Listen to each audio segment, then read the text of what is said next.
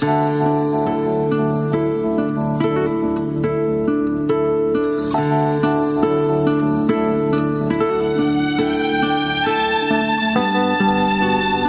las 9 de la mañana. Gracias a todos los que vienen llegando, porque saben que este es un horario especial. Todos los momentos reflexivos son horarios muy especiales. Bueno, el contenido de la Biblia genera o temor de terror o temor de amor reverente. Las Sagradas Escrituras no son un libro, o sea, no es un libro de Dios para que la gente entre en pánico. Es uno que nos ayuda a escapar de un mundo actual de pánico, que es muy diferente. Pero como es tan real la Biblia y no oculta los sucesos que han sido, los sucesos que son y los que serán. Entonces muchos la temen. Pero ese no es el fin de la Biblia. El fin es que el hombre, la mujer, a través de ella, conozca a quien puede darle vida abundante y eterna. Entonces no tenga miedo y quede, quede aquí un rato porque voy a leer un interesante capítulo que en principio da mucho que pensar. Finalmente, usted y yo sacamos una conclusión. Y está en Lucas 16, 19 al 31, me acompaña. Había un hombre rico, decía Jesús. Había un hombre rico que se vestía de puro pura y de lino fino y hacía cada día banquete con esplendidez había también un mendigo llamado Lázaro que estaba ahí tirado a la puerta de aquel lleno de llagas. Hágase usted de la película. Y ansiaba saciarse de las migajas que caían de la mesa del rico y aún los perros venían y le lamían las llagas, a ver si el rico tiraba algo ahí afuera, en el portón, para que pueda comer. Venían los perritos del vecino y le lamían la llaga, pero nada le daban. Estaba ahí el pobre, esperando migajas y encima enfermo. Aconteció que murió ese mendigo y fue llevado por los ángeles al seno de Abraham y murió también el rico y fue sepultado. Y en el Hades alzó sus ojos, estando en tormentos, y vio de lejos a Abraham y a Lázaro en su seno. El mendigo en el seno, en su pecho, abrazándolo seguramente. Entonces él, dando voces, dijo, Padre Abraham, ten misericordia de mí y envía a Lázaro para que moje la punta de su dedo en agua y refresque mi lengua porque estoy atormentado en esta llama. Pero Abraham le dijo, Hijo, acuérdate que recibiste tus bienes en tu vida y Lázaro también males, pero ahora este es consolado aquí y tú atormentado. Además de todo, esto, una gran cima está puesta entre nosotros y vosotros, de manera que los que quisieran pasar de aquí a vosotros no pueden, ni de allá pasar acá.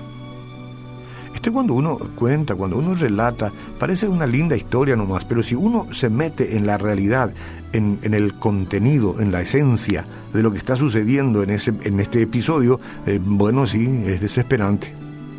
Entonces le dijo, te ruego pues, padre, que envíes a la casa de mi padre, o sea, ahí a la casa de papá y de mamá, porque yo tengo cinco hermanos para que les testifiquen a fin de que no vengan ellos también a este lugar de tormento. Y Abraham le dijo, a Moisés y a los profetas tienen, óiganlos.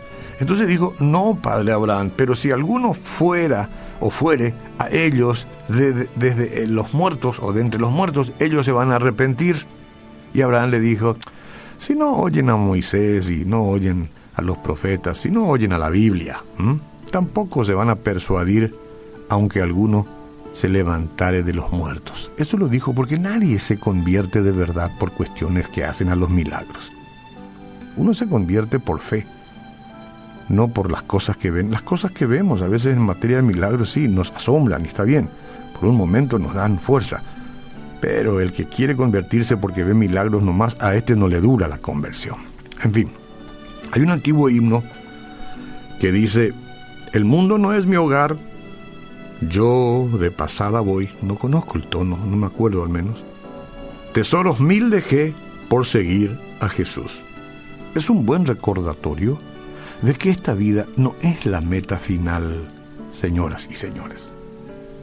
Como cristianos convertidos, como, como hijos de Dios por medio de Jesucristo, nosotros somos ciudadanos de un reino celestial y no debemos amar a este mundo o lo que ofrece este mundo. Mire que cuando yo digo como ciudadanos del reino celestial, nosotros los convertidos, esto parece una expresión arrogante de mi parte.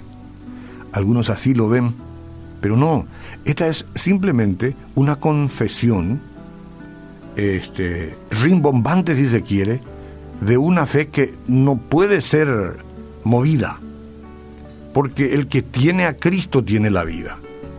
Y si eso resulta a veces un poco arrogante, porque lo digo, yo no sé con qué tono puedo decirlo para no resultar arrogante, pero lo digo con humildad y con temor reverente, no con temor de terror. Somos ciudadanos del reino celestial. De eso se trata la venida del Señor Jesucristo. De eso se, trata el nuevo nacimiento. Y de eso se trata el perdón de nuestros pecados para hacernos aceptos al Padre. En ese pasaje que yo les leí, el Señor Jesucristo cuenta la historia de un hombre rico que vivió para sí e ignoró a Dios. Tuvo éxito según los estándares terrenales, como hay muchas personas que son exitosas y, millonarias y multimillonarias, y los estándares terrenales se asombran, ¿no? Y ellos también tienen sus propios orgullos al respecto. Pero descubrió demasiado tarde que su riqueza y su comodidad eran solo temporales. Imagínense, después de la muerte experimentó las consecuencias de sus decisiones y no podía cambiar más nada. ¿Cuáles fueron las consecuencias de sus malas decisiones y la separación eterna del Señor? La separación eterna del Señor es lo que quema, ¿eh? Eso es lo que quema, separarse eternamente. Hoy este mundo está aquí, cada uno hace lo que quiere, pero la embajada del Señor todavía está acá. Entonces todavía no hay una separación eterna. Usted tiene tiempo y yo también. Bueno, ahora es importante entender esto para que nadie diga que estoy totalmente desfasado, que este hombre no fue juzgado con tanta severidad por Dios debido a su riqueza. No, ese no es el tema. El pecado del hombre rico fue que hizo todos los preparativos para el cuerpo, pero nada para el alma. Ese es el tema. Nuestra cultura practica un estilo de vida similar hoy en día. Adquirir riquezas materiales, satisfacerse en el objetivo principal de muchos. Ese es el objetivo. De muchos, de muchos en este mundo. Y si tienen que matar, y tienen que robar, y tienen que traficar, pero ese es el estilo de vida.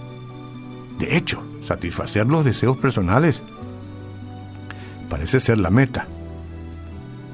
Ya sea que la cuenta bancaria rebose o esté casi vacía. Entonces, a pesar de lo que piensa nuestra cultura, nuestra vida no se trata de pasarla bien, se trata de reconciliarnos con Dios. Quien se arrepiente del pecado y se vuelve a Cristo para salvación, no lo digo yo, lo dice la Biblia, va a vivir por la eternidad con Él en el cielo. Y no tendrá que pasar la experiencia que relata Jesús con respecto a este rico lejos de Dios que finalmente recibe un veredicto tremendo y fatal. Pero quienes rechazan o ignoran al Señor, bueno, sufrirán por la eternidad. ¿Quién decidió eso? ¿Lo decidió Jesús? ¿Lo decidieron los apóstoles? ¿Lo decido yo? No, lo decide cada uno. ¿Dónde irá a pasar la eternidad? la muerte nos llega a todos, ¿eh? nadie sale vivo de acá salvo que ocurra este tema del arrebatamiento y todo eso, pero aún así, la muerte nos llega a todos. Parece imposible, ¿no? Vemos morir a otros, Pero nosotros no, no, pero la, muerte nos llega. Nadie sabe cuándo y nunca sabemos cuándo. Por lo tanto, si no ha puesto su fe en Cristo como Salvador, mi querido amigo, hágalo hoy, esta mañana, porque su destino eterno está en juego. Lo puede decir así, creyendo y echando de usted toda la armadura de autosuficiencia, de orgullo y todo aquello que lo separa de la humildad y dígale a Jesús, Jesús te necesito, perdona mis pecados. He vivido sin considerarte, he estado lejos, solamente he presentado una fachada ante el mundo que me ha mirado y me ha admirado, pero hasta aquí, ahora me entrego a ti, Jesucristo, te recibo en mi corazón, dame una nueva vida. Amén.